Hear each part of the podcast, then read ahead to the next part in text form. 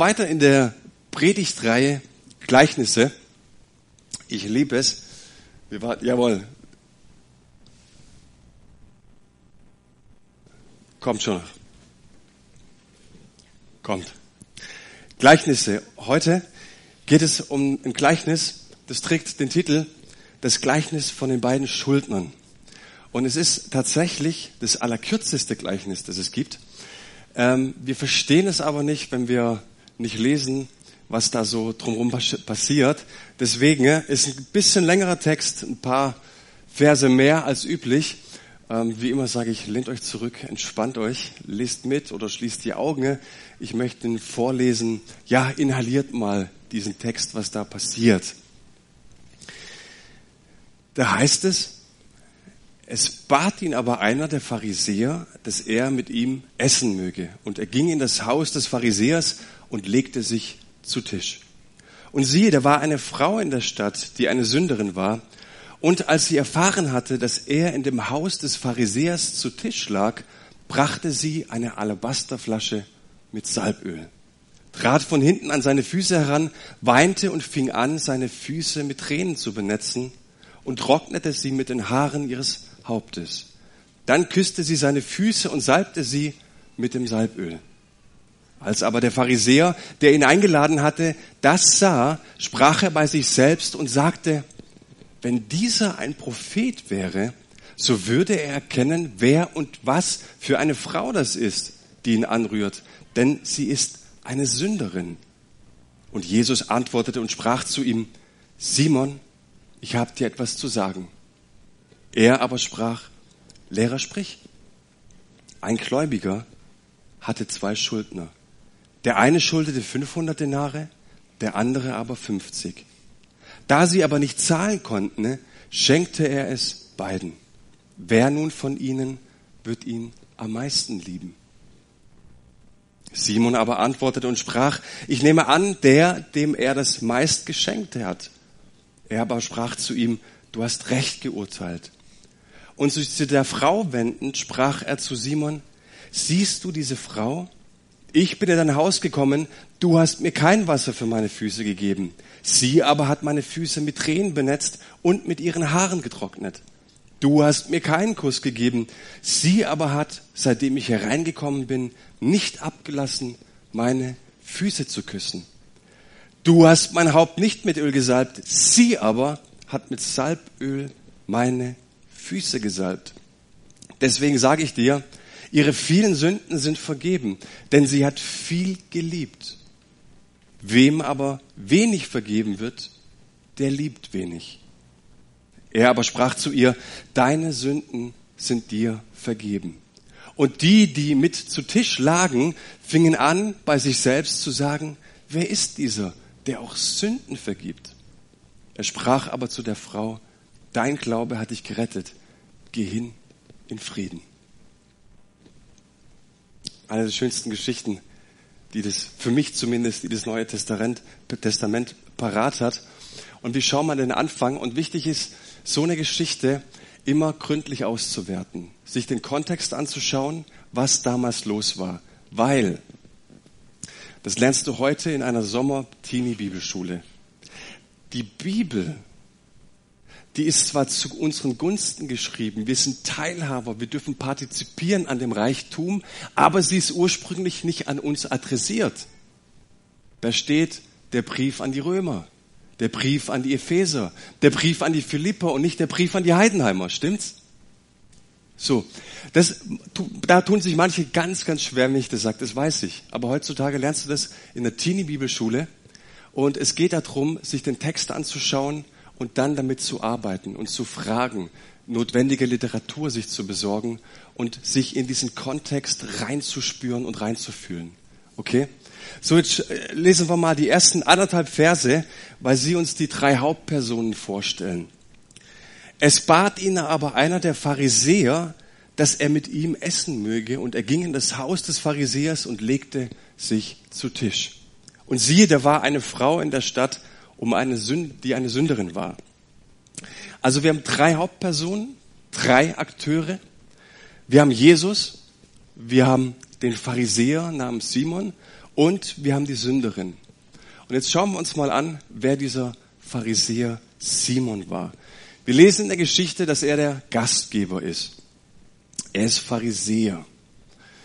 Und Leute, die mit der Bibel aufgewachsen sind oder die Bibel schon lange gebrauchen, ne, bei denen klingelt gleich die Alarmglocke. Achtung, Pharisäer. Stimmt's?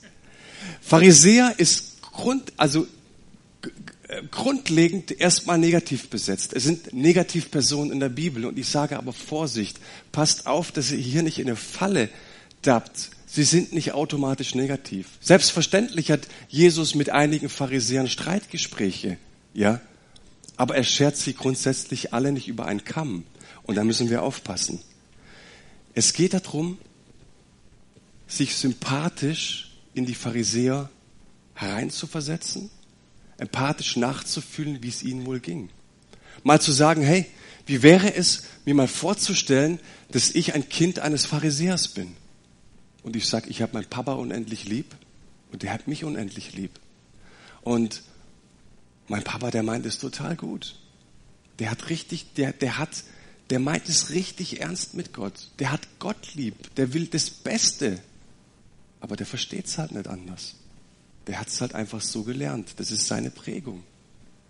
Das heißt, wenn ich mich in diese, ähm, wenn ich mich in diese Position des Pharisäers mal reinversetze, dann kann das, Gott, das Wort Gottes, auch, das auch mal gegen mich spricht, wirken. Versteht ihr?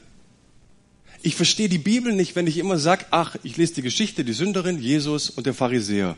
Ha, ich weiß, wer ich bin. Ich stelle mich zur Seite von Jesus. Ich bin der beste Freund von ihm, vielleicht der Sünder, der mir vergeben hat. Aber der Pharisäer bin ich nie. Stimmt's? Und wir entgehen, oder wir lassen uns an dieser Stelle so unglaublich viele Schätze entgehen. Also Achtung bei Pharisäern, ja. Pharisäern, das war, was viele auch nicht wissen, was ich auch lange Zeit nicht wusste, es war eine Laienbewegung. Es waren nicht die top ausgebildeten Theologen. Ne? Es war eine Laienbewegung, anders als die Sadduzäer und die Schriftgelehrten. Ne? Und die, die gehörten so zur Mittelschicht. Das waren Handwerker meistens, deswegen sind sie mir sehr sympathisch, Handwerker und Händler, ja. Keine Top-Theologen, keine ausgebildeten Theologen. Ne? Und diese Gruppe, die entstand so ungefähr 150 vor Christus. Und man könnte über Pharisäer sagen, das war die Truppe für entschiedenes Judentum. Ja, kennen wir irgendwoher? Volksmission entschiedener Christen. Das waren die ganz Entschiedenen, ja. Das waren die, die es ganz, ganz ernst gemeint haben. Ne?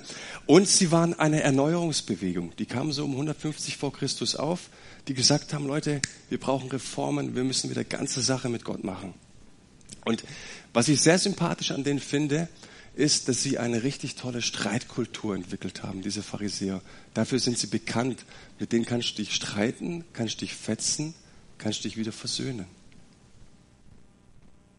Ich möchte mal ein bisschen provozieren. Können wir noch von denen was lernen als Gemeinde? Hascho, oder? Dass man miteinander streitet. Dass man miteinander auch mal rechtet. Ich glaube, das haben wir nicht nur in Gemeinde verloren, sondern das haben wir auch in unserer Gesellschaft, auch politisch verloren, dass wir eine gesunde Streitkultur leben können. Ja? Rückzug, wenn mir was nicht passt und tschüss. So, Jetzt ist auch wichtig zu wissen, dass viele Rabbiner damals auch heute noch pharisäisch geprägt sind. Also die allermeisten, 95 Prozent aller Pharisäer heutzutage, äh, aller Rabbiner sind pharisäisch geprägt. Und ähm, damals, ihr kennt ja diesen Hohen Rat, der Jesus dann angeklagt hat, der war folgendermaßen besetzt, zwei Drittel Sadduzäer und ein Drittel Pharisäer. So, muss man nicht wissen, fand ich interessant. Und jetzt passt auf, dieser Simon, der böse Pharisäer, der ist aufgeschlossen. Der sagt, hey, womöglich ist das der Messias. Der, der, der, rennt nicht mit Scheuklappen, so ist es und das ist die Gesetz und davon müssen wir den Zehnten geben und davon, äh, da ist das Gebot und das Gesetz, sondern der, der ist aufgeschlossen der sagt, und da steht es in dem Text, da steht Ho Prophetes im Griechischen, das heißt der Prophet. Das hören wir in diesem Selbstgespräch. Womöglich könnte es der Prophet sein. Da steht nicht, womöglich ist es halt irgendein Prophet, sondern er hat wirklich damit gerechnet. Womöglich ist es der, auf den wir alle warten. Das holt für mich den Pharisäer so ein bisschen aus einer Ecke raus, aus, aus, einer, aus einer Schublade raus. Ja? Und du siehst auch, dass er ihn mit Rabbi anspricht, also einen großen Respekt hat vor Jesus. Und er, Jesus, erhält jetzt eine Einladung. Das heißt, er, das, die Initiative, die geht von Simon aus. Er ist aufgeschlossen. Er sagt, du komm in mein Haus, ich lade dich ein. Und im antiken Orient ist eine Einladung immer eine ganz, ganz große Ehre und eine Würde. Warum? Damals gab es keine Wirtshäuser. Es war damals sehr privat. Es gab Wirtshäuser, aber das waren andere Etablissements. Ja. Ähm, normalerweise triffst du dich nicht mit dem Kumpel in der Kneipe, weil es die einfach nicht gibt. Das heißt, heute lädst du vielleicht auch nicht gleich jemanden direkt nach Hause ein, sondern du sagst, komm, lass uns mal treffen irgendwo, wir gehen gemeinsam was essen, weil wir es nicht ganz privat haben wollen.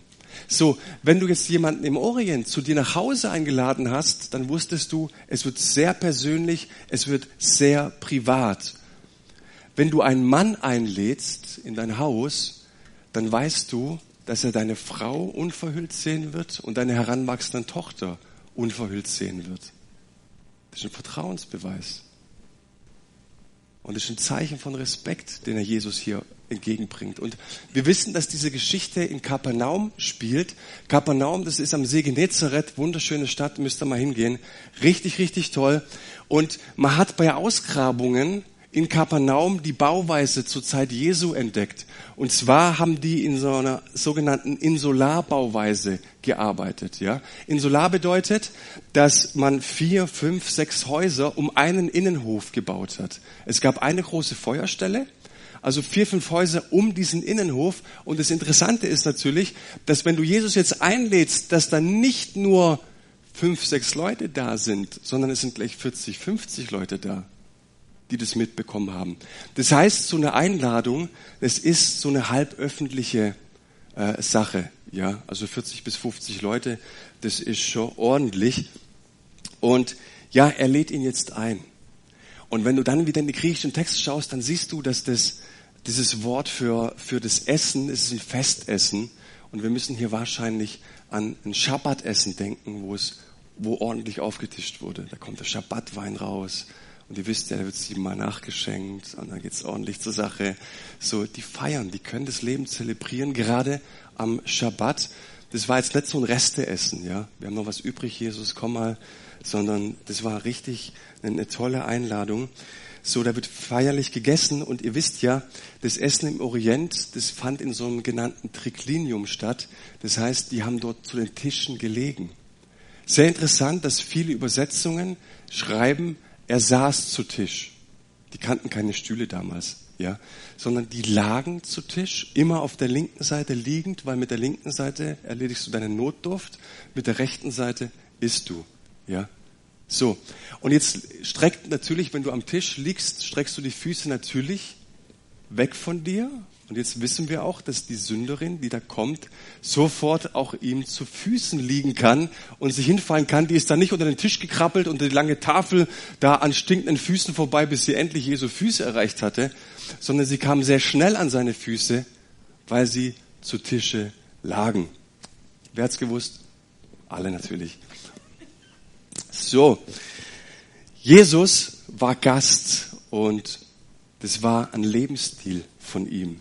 Er ist ein Wanderprediger gewesen und in einer Agrargesellschaft sehr, sehr seltsam, dass ein junger Mann das Haus verlässt, Haus und Hof verlässt und sagt, ich gehe jetzt wandern. Und vor allen Dingen auch als, als Handwerker, der hat ja im Handwerksbetrieb seines Vaters gearbeitet. Und dass du das verlässt, ist schon, ja, schon schwierig zu nehmen. Das muss man ganz ehrlich sagen. Und natürlich dann auch die Familie zu verlassen und sich einen Lebensstil anzueignen, der davon abhängig ist, dass er eingeladen wird. Er war oft eingeladen. Ne? Und schön, dass sich Jesus nicht nur von der Elite einladen, lässt, sondern von Zöllnern und von Sündern. Da hat er keine Hemmschwelle. Und das siehst du, dass Jesus mega kontaktfreudig war. Dass er einen weiten Blick für Menschen hatte. Dass ich sagte, du, du, diese ganzen Grenzen, die ihr in euren Köpfen, Herzen habt, die existieren für mich nicht. Kommen wir gleich noch drauf. Und an diesem Tag liegt jetzt Jesus beim Pharisäer Simon zu Tisch und da passiert was, was unglaublich heftig ist. Der Text sagt, und siehe, da kam eine Sünderin. Und siehe, das ist so eine orientalische Aufmerksamkeitsformel für, pass auf, jetzt wird's richtig krass. Jetzt erzähle ich dir was, das haut dich um. Was haut dich um? Da kommt eine Sünderin jetzt in den Raum. Und das ist etwas richtig Heftiges, weil in diesem Raum nur Männer aßen. Da haben Frauen nichts zu suchen gehabt. Wir haben nachher Meet and Eat, wir grillen. Ein paar Leute haben, haben äh, was zum Essen mitgebracht. Ihr seid alle herzlich eingeladen. Kleine Werbung, Einschub. Ähm, ja, wir, wir grillen nachher und dürfen die Frauen mitmachen. So, wir sind da richtig modern unterwegs. Es ist richtig gut, ja. Damals war das nicht so. Die aßen getrennt voneinander. Da kam auch nicht die Dienerin, sondern es kam immer die Diener rein. Und dass da jetzt eine Frau reinrennt, ist ein No-Go. Und dann ist es noch eine stadtbekannte Sünderin, die kennt jeder. Und die marschiert da rein. Ich sag's dir, das war, das, das kannst du dir nicht vorstellen. Das ist unglaublich heftig. Und, und das, das, das Ding ist auch, wenn wir uns jetzt die Sünderin anschauen, die wird nur als Sünderin bezeichnet. Wir erfahren ihren Namen nicht. Nur, dass sie ortsbekannt ist. Und jetzt möchte ich mal mit euch anschauen, was ist denn ein Sünder nach dem damaligen Verständnis? Habt ihr auch ein Aha-Erlebnis? Wenn wir Sünder hören, hören wir sofort moralisch du hast was falsch gemacht, du hast etwas getan, das nicht der Heiligen Schrift entspricht, du hast gegen die zehn Gebote gesündigt, also bist du ein Sünder. Das ist unser Verständnis, jetzt mal ganz vereinfacht gesagt. Damals war es aber so, dass Sünder und Gerechte, also hier steht extra die Sünderin und Simon der Gerechte, steht explizit da, ja. Und damals war es so, dass es soziologisch abgrenzbare Gruppen waren. Sünder und Gerechte. Berufsbedingt. Das heißt, jedes Kind wusste, in dem Haus lebt ein Sünder, in dem Haus lebt ein Gerechter. Da die Straße runter, die letzten drei Häuser sind alles Sünder. Woher wussten die das bei dieser Insularbauweise, wenn du um den Innenhof baust? Da ist es sehr privat und intim. Du hast doch nicht geschaut, was die machen. Ich kann doch auch nicht zu dir sagen, du bist Sünder oder Gerechter. Ich, ich kenne dich doch nicht. Ja? Woher wusste man das früher? Das war berufsbedingt. Das waren soziologisch abgrenzbare Gruppen. Ähm, Achtung, Vorurteil jetzt wieder. Man denkt ja oft, die Pharisäer glauben von sich, nur weil Jesus einmal eine Geschichte erzählt von einem, der sagt Gott, äh, der eine sagt Gott sei mir Sünder gnädig und der andere verdammt den Sünder und so weiter. Denken wir, die Pharisäer, die weisen alle Sünde von sich ab. Stimmt nicht. Der Pharisäer wusste auch, dass er sündigt und dass er Vergebung braucht. Der Pharisäer wusste, dass er von der Gnade Gottes allein lebt. Das ist dem nicht neu. Der braucht die Gnade. Der braucht auch Vergebung. Das, das ist dem alles klar. Aber wie gesagt, es war eine Sache des Berufes damals. Nämlich, wer einem Beruf nachging, der nicht der Heiligen Schrift entsprach, der war Sünder. Ich zähle mal so ein bisschen auf. Also alle Berufe, die auf jeden Fall mal mit den Römern zusammengearbeitet haben. Zöllner. Ein Mensch, der die Torah liebt, der, der kann doch nicht mit dem Römer zusammenarbeiten. Ein Mensch, der, der sein Volk liebt, ah, wie kannst du dich, wie kannst du da Zöllner sein? Dann bist du doch ein Sünder. Auch wenn du Israelit bist. Ein Gerber, die kam mit Tierleichen zusammen, waren automatisch Sünder. Ein Wirt in einem Wirtshaus, das war eigentlich ein Freudenhaus, ist ein Sünder. Ist ganz klar. Wenn du in ein Wirtshaus gehst, bist du ein Sünder. So. Bei Frauen war es so, dass eine Sünderin eigentlich immer eine Prostituierte ist. Ja, also es geht nicht anders. Eine Frau ist Prostituierte. Und damals in, in Israel, ihr wusste, dass das Volk stark geknechtet worden ist. Und damals war es ganz klar, dass es ähm, oftmals der Armutsprostitution entsprang, dass Frauen sich hingeben mussten, weil sie sich selbst oder die Familie ernähren mussten. Aber jetzt wird's interessant, Leute. Wie kommt eine Sünderin, die Armutsprostitution betreibt, zu einer Alabasterflasche? Ihr wisst vielleicht, was das ist? Alabaster, so ganz fein geschliffenes Glas, ja, unglaublich wertvoll. Und der Inhalt, dieses, dieses Parfüm oder Öl, ist umgerechnet, ich erspare euch jetzt die Rechnung, muss ein bisschen recherchieren, drei bis 4.000 Euro.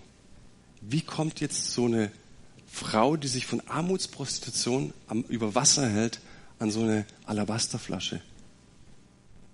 Das liegt daran, dass es damals auch Edelnutten gab, die in Luxus gelebt haben.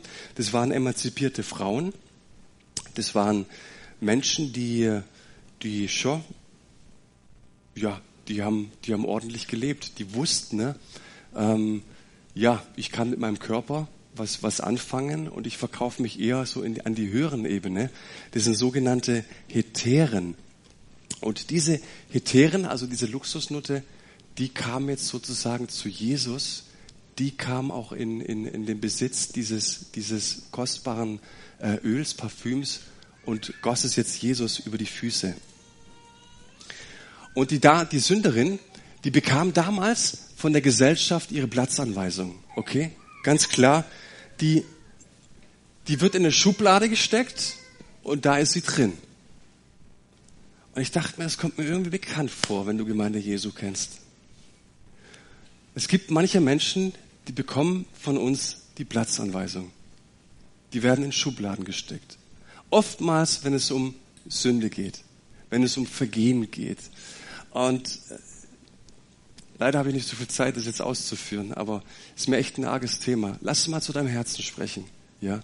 Ich glaube, so arg weit weg sind wir davon nicht, dass wir Menschen ihren Platz zuweisen. Und zwischen Sündern und Gerechten gab es eine Kontaktsperre. Die durften nicht miteinander reden. Wehe, du hast dich mit einem Sünder eingelassen, dann warst du auch ein Sünder. Da wollte deine Familie, deine Kinder, deine Freunde, dein Stand, wo du mit den Pharisäern unterwegs bist, das heißt, alles verloren. Du darfst mit einem Sünder nicht, du darfst mit einem Sünder nicht reden. Du darfst dich auf Sünder einlassen. Bist du verrückt? Das, das, funktioniert nicht, das geht nicht. Du bist doch verunreinigt. Du darfst mit dem nicht mal reden. Am besten schauen gar nicht an, geh ganz weit weg von ihm. Und jetzt lesen wir andauernd im Neuen Testament, dass Jesus zu Sündern und Zöllnern geht, andauernd. Und jetzt weißt du, dass er natürlich einen mega Stress hatte mit Pharisäern, mit Schriftgelehrten. Aber lasst uns die Pharisäer deswegen nicht verdammen, weil die wussten es einfach nicht besser. Und so eine, die betritt jetzt den Raum. So eine kommt jetzt da rein. Kontaktsperre, nicht miteinander reden, bekipp dich nicht mit ihr. Und die kommt jetzt in unser Festmahl geplatzt und geht jetzt Jesus an die Füße. Und die redet kein Wort. Die spricht durch ihre Taten. Und es ist so viel gesagt. Und manchmal denkt man, Mensch, wo sind die Leute, die durch ihre Taten sprechen und nicht mit vielen Worten? Und die Frau, die wird uns vorgestellt, die Aktion waren vielleicht drei bis fünf Minuten ne? und dann verschwindet sie wieder in der Geschichte. Wir hören nicht mehr von ihr. Aber die hat was gesprochen, sage ich euch. Eine Hammerbotschaft. Schauen wir nachher und da gehen wir gleich noch drauf ein. Sie entschuldigt sich auch nicht. Entschuldigung, darf ich reinkommen? Ich habe irgendwie ein Anliegen, der Jesus ist da, dürfte ich vielleicht reinkommen? Hat die Platz rein? Das ist dir völlig egal, was, was die anderen denken. Gell? Und jetzt kommt das Selbstgespräch des Simon. Der sieht es jetzt, dieser Füßen ist da am Werk und der Simon denkt sich, jetzt kommt ein Selbstgespräch. Und ich habe es schon mal erwähnt, Selbstgespräche sind wichtig. Da müsst ihr immer, ähm, ja, müsst ihr immer aufmerksam sein, weil Selbstgespräche immer etwas von dir verraten. Du verhältst dich nicht anständig in einem Selbstgespräch. Du bist nicht diplomatisch in einem Selbstgespräch, sondern du lässt frei raus. Und was jetzt, und deswegen ist es so ein cooler Typ, der, der Simon, der flippt jetzt innerlich nicht voll aus, der verflucht die nicht, der, der sagt nicht, Gott, nimm diese Sünderin weg von uns und so weiter, sondern der bleibt gelassen. Du siehst, dass der mega clever ist und der jetzt diese Situation nutzt und sagt, lass doch mal einen Spieß umdrehen. Lass uns ja einfach mal da. Jetzt gucken wir mal, ob der Jesus wirklich der Prophet ist. Clever, oder? So, keine innerliche Erregung, keinen starken Gefühlsausbruch, sondern einfach mal clever. Lass mal sehen, was Jesus kann. Und wir sehen, dass diese Frau Jesus jetzt in eine unglaublich brenzliche Lage bringt, ohne dass sie es will. Weil in dem Moment ist jedes Wort und jede Handlung von Jesus unglaublich wichtig. Alles, was er jetzt tut, wird auf die Goldwaage gelegt, ja? So, ganz, ganz wichtig, wie würdest du dann handeln? Uh, schwierig. Und jetzt müssten wir doch eigentlich sagen, Jesus, sei clever. Das ist doch die Elite. Das sind wichtige Leute, die können nach Jerusalem die Türen öffnen. Ein Drittel Sitze im, im, im Hohen Rat. Jesus clever sein. Aber Jesus ist, wie er ist. Er ist Gottes Sohn. Und er macht, was er zu tun hat. Und jetzt ist es so wichtig, dass, dass, dass der versteht natürlich, dass der, der Simon sich fragt, hey, wenn das jetzt wirklich der Prophet wäre, dann würde er erkennen, dass es eine Sünderin ist. Er würde sie ertappen. Er würde sich nicht auf sie einlassen. Aber auf welchen Gedanken er definitiv nicht kommt, ist, vielleicht gerade weil er der Prophet ist, lässt er sich auf diese Sünderin ein.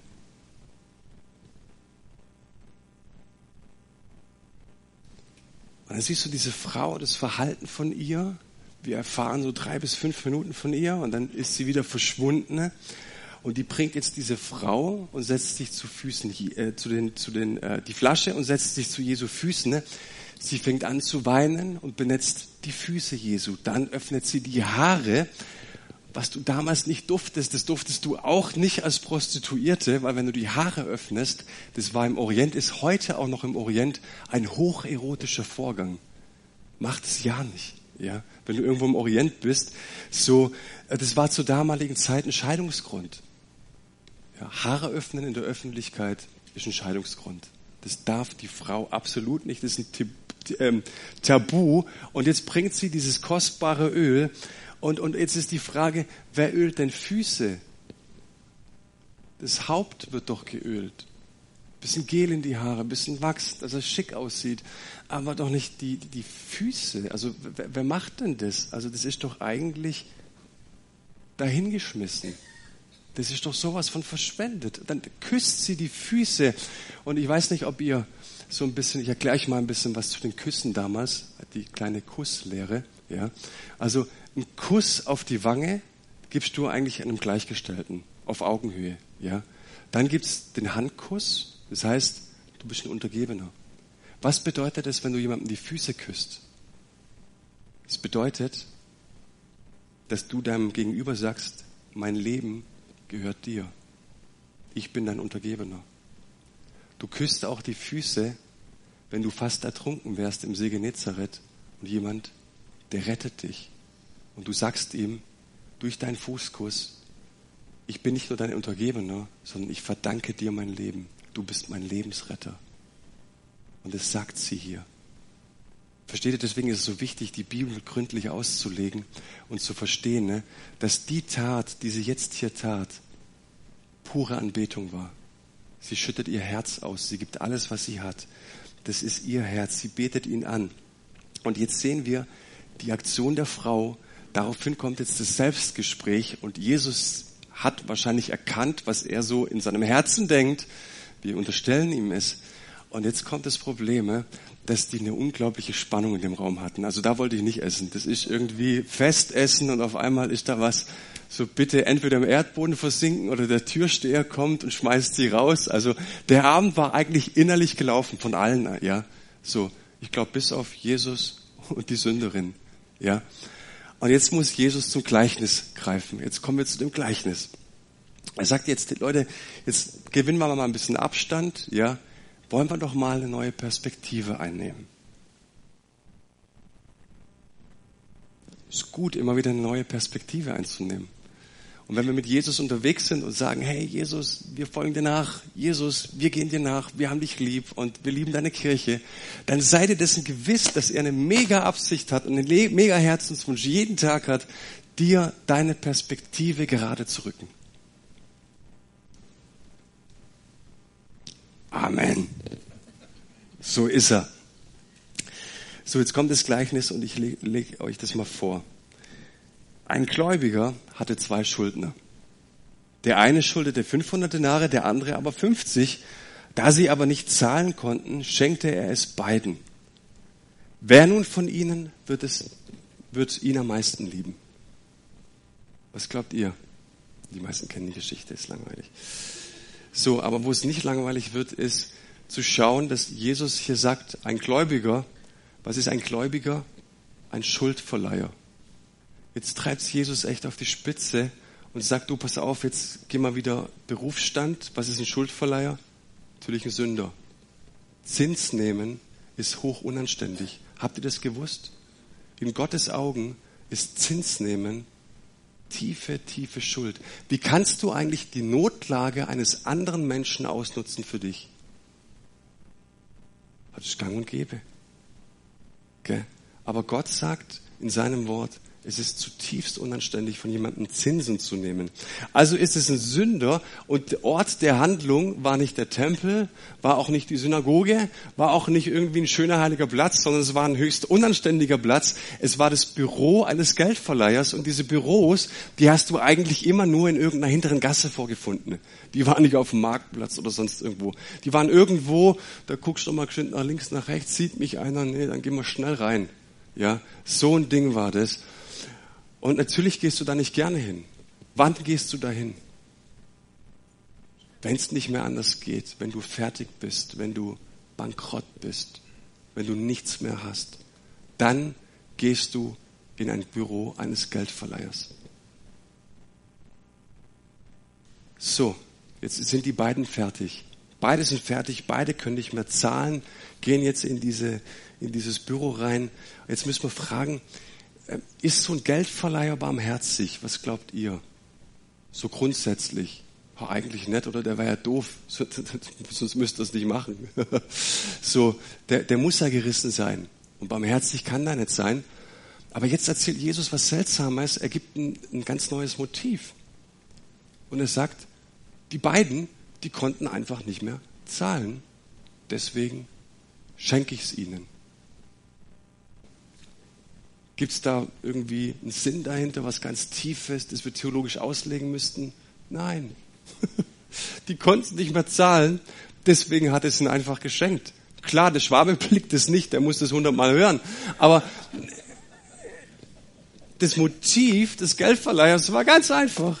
Die hatten nichts zu geben, dann schenkt man es ihnen. Ich könnte sie auch in den Schuldturm werfen lassen. Ich könnte die auch richtig dafür büßen lassen. So ist es nicht. Aber dann hätte ich doch auch nicht mehr davon also schenke ich es ihnen. Ich möchte es ihnen einfach geben.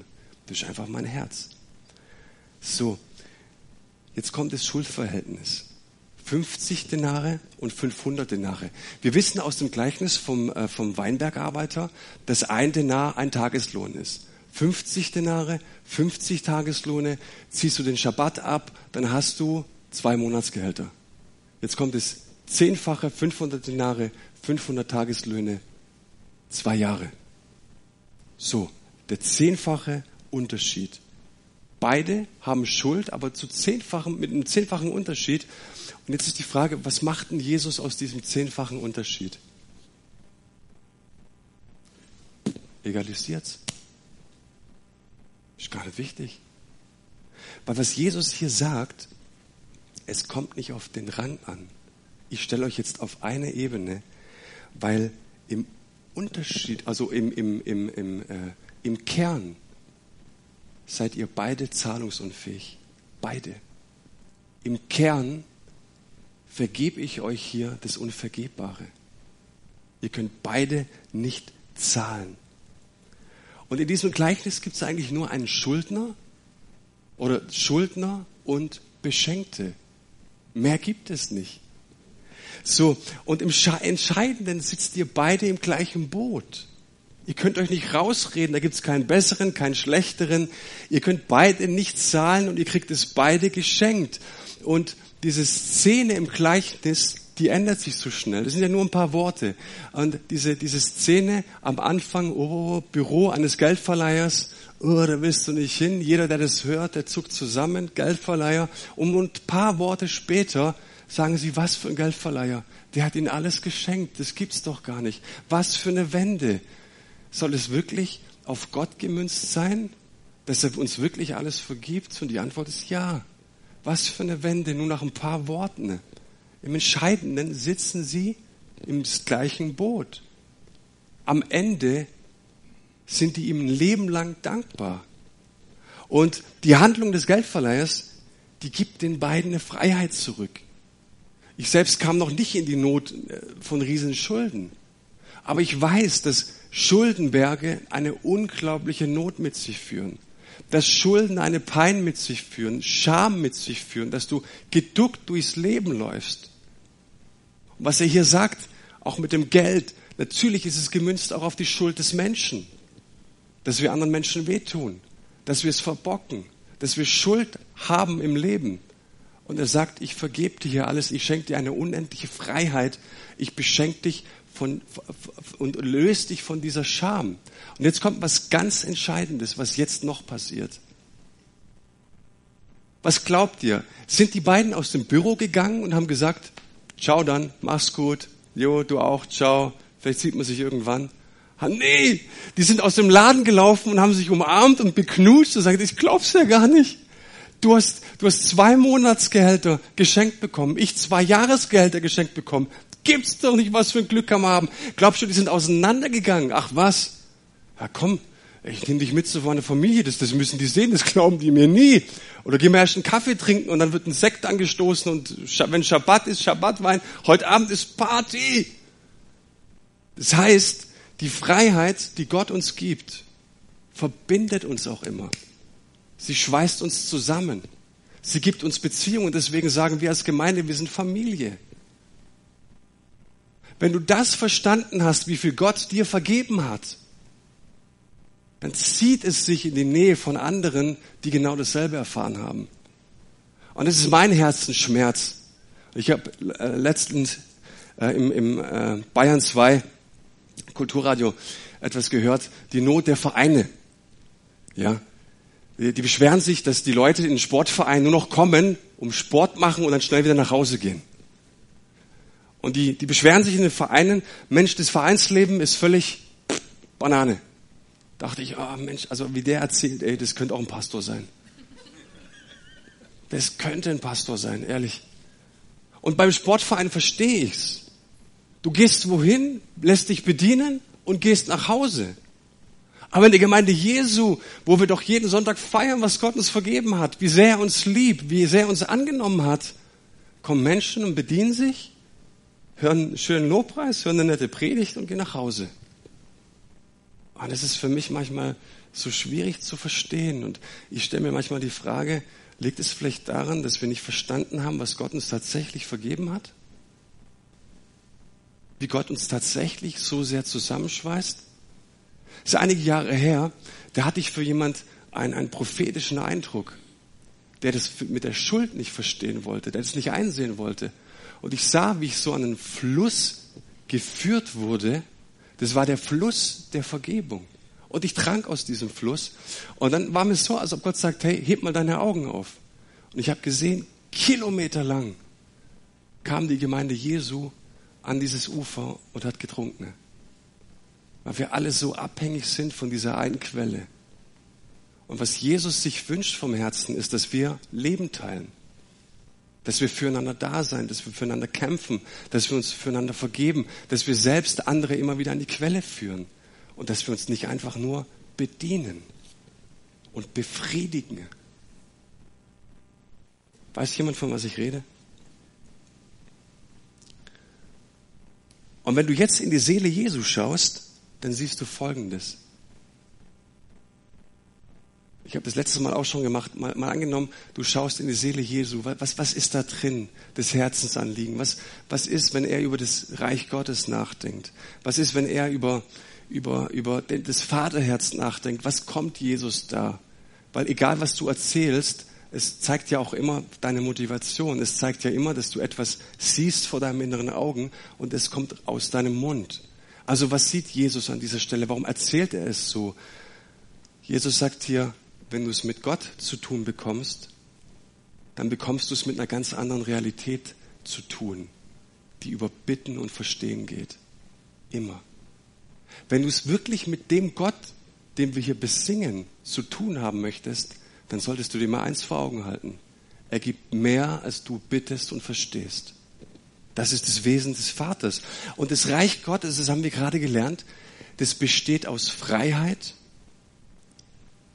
und aus Nähe.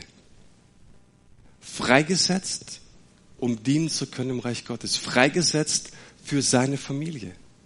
Das ist der Sinn, der uns hier wiedergegeben wird. Und es ist manchmal schwierig im protestantischen Erbe, dem wir, dem wir leben.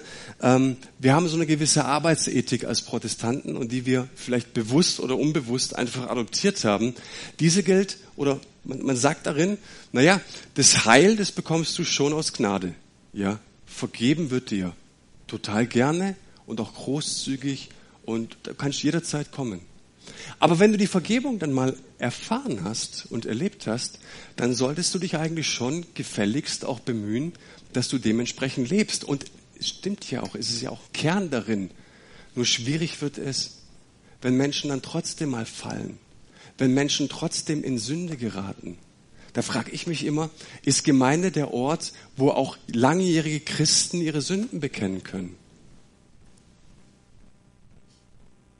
Es muss der Ort sein. Es muss der Ort sein. Es geht nicht so, dass du, dass Gott dich einmal abwäscht und dann zieht er dich auf. So, jetzt lauf, bis ich wiederkomme. Nein. Menschen fallen auch in Sünde, wenn sie lange Jahre bei Jesus sind. Ist es gut? Nein. Finden wir das happy? Feiern wir das? Nein. Aber wir feiern Erlösung, wir feiern Befreiung, wir feiern Vergebung, wir feiern, dass das Kreuz für uns da ist, jeden Tag neu. Okay? So, deswegen ist es so wichtig, das verstanden zu haben. So, und jetzt ist die Frage von Jesus, siehst du diese Frau? Und er könnte vielleicht sagen, ja, ich, ich sehe die Frau. Nein, nein, sagt Jesus, siehst du diese Frau wirklich? Du brauchst diese Frau. Du brauchst sie so dringend. Warum? Weil wenn du diese Frau verstehen lernen willst, dann geht es nur so, dass du dich selbst mit dir auseinandersetzt. Habt ihr verstanden? Ne? Wenn du mich verstehen willst, dann geht es nur so, dass du dich selbst mit dir auseinandersetzt. Wenn du irgendjemanden hier in diesem Raum nicht ausstehen kannst, und du trotzdem verstehen möchtest, was ihn antreibt, dann geht es nur so, dass du dich selbst mit dir auseinandersetzt. Anders geht es nicht. Deshalb bringt das Gleichnis beide in die Beziehung miteinander. Und jetzt vergleicht Jesus das Verhalten der Frau und Simon, der, der, der, der schneidet schlecht ab. Sag mal, sagt er, ähm, äh, die Frau ist hier reingekommen und hat meine, hat äh, mich mit Tränen benetzt oder hat mir die Füße gewaschen.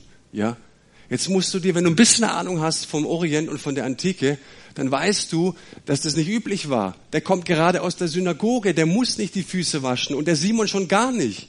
Der Hausherr wäscht doch nicht die Füße. Balla balla oder was? Wo, wo wird denn, wo werden denn die Füße geölt? Nirgends. Das Haupt wird geölt. Was ist denn hier los? Warum soll ich dir einen Kuss geben? Hat, sagt Jesus jetzt so, weißt die hat mich unauffällig geküsst, du hast mich nicht geküsst. Ich so, hä, sag mal, das waren doch gar nicht die Regeln. Also, wo steht es, Jesus? Was, was verlangst du hier? Und darum geht es nicht, um die Regeln. Sondern Jesus sagt hier, hey, hättest du geschmeckt, was diese Frau geschmeckt hat? Hättest du verinnerlicht, was diese Frau verinnerlicht hätte? Dann hättest du genau das Gleiche getan.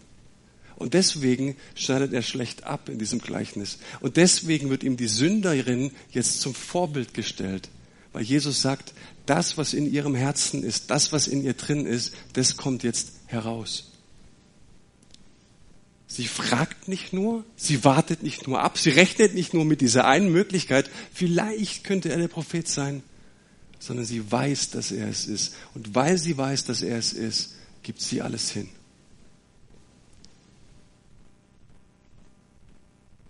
Das ist der Clou. Ihr wurde viel vergeben. Deshalb liebt sie viel. Und diese Frau bringt zum Ausdruck, was in ihr ist. Warum kommt sie zum Schabbatessen? Nun, irgendwas muss sie erlebt haben. Entweder sie ist ihm begegnet, sie hat eine Predigt von ihm gehört, sie hat eine Erfahrung mit ihm gemacht, aber auf jeden Fall muss sie verstanden haben, bei diesem Jesus ist ein bedingungsloses Ja. Irgendwas Irgendwas muss ich vernommen haben, verstanden haben. Bei Gott gibt's Annahme. Ich habe dieses unendliche Ja Gottes in meinem Leben zu mir gehört. Ich habe ihn verstanden. Sie hörte, im Reich Gottes gibt's keine Verdammnis. Da gibt's auch einen Platz für mich. Sie hörte, Gott versteht meine Biografie, er versteht meine Geschichte, er versteht, wo ich falsch abgebogen bin. Er versteht, was ich falsch gemacht habe. Und trotzdem, er vergibt mir. Er versteht meine falschen Entscheidungen. Und er hat ein bedingungsloses Ja zu mir, trotz meiner Geschichte. Er vergibt so, so gerne. Und das verändert alles. Das gibt so eine große Freiheit. Hätte sie diese Freiheit nicht erlebt, ganz ehrlich, eine arme Sünderin, die kann das nicht durchziehen. Die traut sich niemals in, in so ein Haus zu kommen. 40, 50 Leute, gehobene Mittelschicht und so weiter. Aber die Frau hat erlebt, dass Jesus sie freisetzt und deswegen konnte sie die Mut machen, beziehungsweise sie hat ihn erlebt und wurde jetzt angezogen von ihm. Und diese Geste von ihr war eine logische Konsequenz aus dem, was sie bei ihm erfahren hat. Sie wurde von ihm angezogen. Jetzt kommt diese stadtbekannte Prostituierte. Sie bekennt sich öffentlich zu Jesus und Jesus bekennt sich auf seine Weise öffentlich zu ihr. Und in Zukunft gilt Folgendes. Entweder du nimmst beide an oder du lehnst beide ab aber getrennt voneinander kannst du sie nicht mehr sehen. Das ist unser Gott, das uns dieses Gleichnis mitgeben möchte. Egal wie viel Schuld du mit dir trägst, egal wo du herkommst, wenn du diesen Gedanken hast, ach der andere, der ist so fromm, der ist so ehrlich und ich bin irgendwann mal falsch abgebogen, habe irgendwann mal die Kurve nicht mehr gekriegt. Und manchmal hast du das Gefühl, ich hatte dieses, diesen Eindruck während der Vorbereitungszeit, dass, dass Menschen tatsächlich unter dieser Schuld und dieser Scham leiden. Dass diese Scham tatsächlich immer noch da ist, irgendwie so duckmäuserisch durch die Gegend laufen und sagen, irgendwann mal bin ich falsch abgebogen und habe mich für irgendwas entschieden, aber habe tatsächlich das noch nicht bereinigt. Ich gehe zwar sonntags in die Kirche, aber irgendwie ist es noch nicht klar in meinem Herzen. Da ist noch etwas. Und ich möchte dich rausrufen und möchte dir Mut machen und möchte dir sagen, dass wir einen Gott haben, der heute Morgen hier ist und der dir so gerne vergibt. Egal wie groß deine Schuld ist, egal wo du herkommst, egal wo du falsch abgebogen bist. Er ist heute Morgen hier, du kannst es bekennen vor ihm. Und er will dich befreien von dieser Schuld und von dieser Scham. Vater im Himmel, von ganzem Herzen suchen wir